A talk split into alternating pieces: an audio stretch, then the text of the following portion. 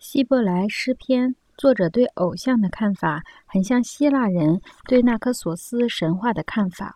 诗篇作者认为，看见偶像会使人顺应偶像，也就是说，使用技术会使人顺应技术，造他的就要和他一样。这是感知关闭机制的简单现实。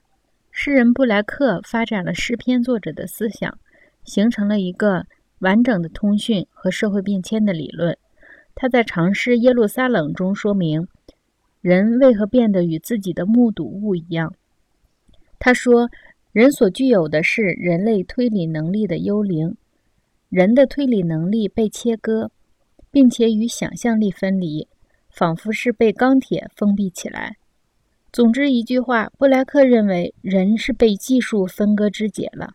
他认为这些技术是人体器官的自我解除。器官被解除以后，每一种器官都变成一个高强度的封闭系统。这个系统把人抛进苦难和战争之中。而且，布莱克点名耶路撒冷的主题就是感知器官。感知器官变化，感知对象似乎也变化。感知器官关闭，感知对象似乎也随着关闭。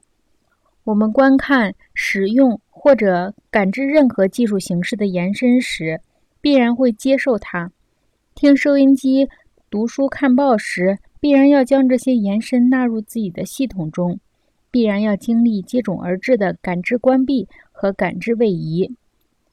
正是因为持续不断的接受日常使用的技术，所以在与我们自身这些形象的关系中，我们才进入了潜意识中的知觉和麻木的纳克索斯角色。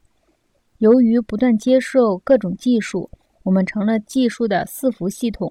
所以，如果要使用技术，人就必然要为技术服务，必然要把自己的延伸当作神旨或小型的宗教来信奉。